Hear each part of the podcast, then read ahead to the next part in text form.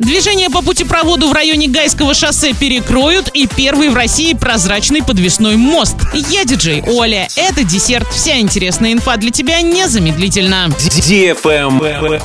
News. С 21 августа по 1 сентября, то есть на 10 дней, в Орске перекроют движение по путепроводу в районе Гайского шоссе. Сделано это будет для проведения капитального ремонта этого участка с аварийным путепроводом. На время работ автомобилистам предлагается два пути объезда перекрытого участка. Объездная дорога от Гайского шоссе до поселка Победа, а также объездная дорога от Гайского шоссе до трассы Оренбург-Орск.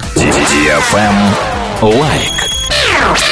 Мотоцикл «Твоя мечта»? Сделай шаг навстречу мечте и запишись на обучение в первую автошколу на категорию А. Уже совсем скоро начнется обучение последней в этом году группы. Не теряй времени, записывайся. Первая автошкола, первая на твоем пути. Телефон 333 445. Travel Guide. На курорте Роза Хутор в Сочи появился первый в России прозрачный подвесной мост. Мост длиной 32 метра представляет собой ступени из прозрачного монолитного поликарбоната, скрепленного металлическими скобами и тросами. Он установлен на вершине Роза Пик на высоте 2320 метров. Его конструкция является уникальной. В отличие от зарубежных аналогов, мост подвижный, поэтому проход по нему обеспечивает массу ярких эмоций. Туристы проходят по мосту в специальном страховочном снаряжении, что гарантирует им безопасность. Действуют ограничения по весу и росту. На мост допускаются посетители весом не более 100 килограммов и ростом от 130 сантиметров. На этом все с новой порцией десерта специально для тебя. Буду уже очень скоро.